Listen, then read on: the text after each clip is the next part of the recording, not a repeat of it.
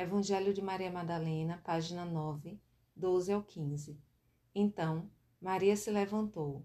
Ela os beijou a todos e disse a seus irmãos: Não fiquei pesarosos e indecisos, porque sua graça vos acompanhará e vos protegerá. Evangelho de Maria Madalena, página 9, 12 ao 15, interpretado por Jean-Yves Leroux. Enquanto seus irmãos se curvam, Miriam de Magdala se endireita se levanta, Anastasis, mantendo seu porte de ressuscitada, ela que ouviu, a ele seu mestre de pé entre os mortos. Ela os consola e, cheia de afeição, os beija a todos. Ela não reserva seus beijos e sua ternura ao seu bem-amado único, porque seu amor não é ciumento. Ele se partilha, se oferece a todos, em toda pureza. Há aí uma simplicidade de contato e de relação que caracteriza as primeiras comunidades cristãs, onde a partilha da mesma fé, a rememoração dos ensinamentos de Yeshua e a fração do pão não excluem o corpo. Ele também é convidado às núpcias da não dualidade com aquele que é. Não estejais na aflição e na dúvida. Poder-se-ia traduzir mais literalmente não estejais tristes e não tenhais o coração dividido, ou duplo coração. Esnáudia. Como nos outros evangelhos, a tristeza e a dúvida exprimem indecisão, a hesitação que enfraquece e destrói a fé. O homem tem um coração e o espírito divididos.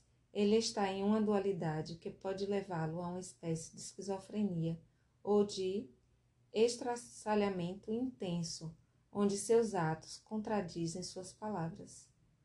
Suas palavras traem seus pensamentos. Seus pensamentos se afastam muito de seu desejo. Seu desejo não exprime mais seu ser. Seu ser não adere mais ao ser. A harmonia está partida de novo. O homem e seu duplo se angustiam e se fazem guerra. A matéria e o espírito o divino e o humano que o Antropos veio reunir estão novamente dissociados. Que o homem não separe aquilo que Deus uniu.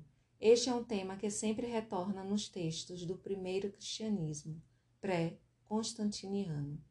Trata-se de não mais estar nos tormentos da dipsúquia, ter duas almas, dois psiquismos.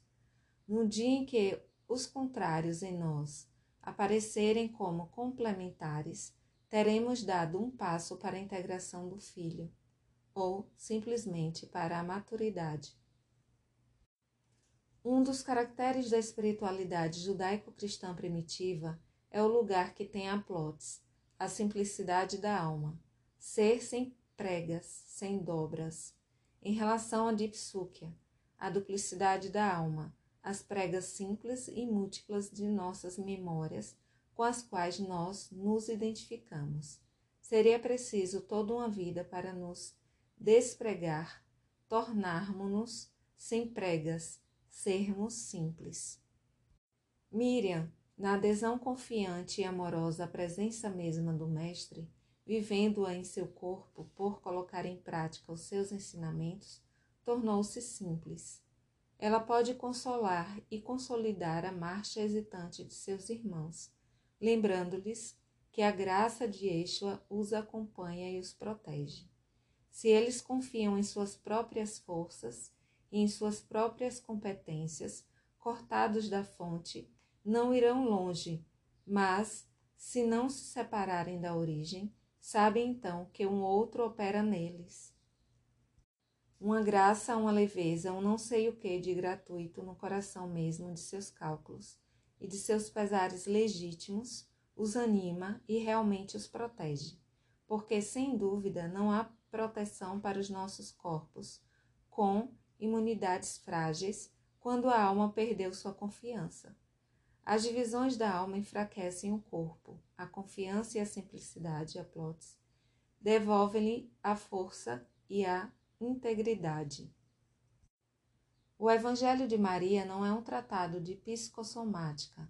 No entanto, ele nos lembra o drama do homem com desejo desorientado que perdeu esta adesão sem pregas à presença do ser, do homem que perdeu sua confiança fundamental no Antropos, que o habita, comunhão do mortal e do imortal, e as consequências que isto pode ter sobre o corpo e sobre os corpos sociais e cósmicos que o envolvem.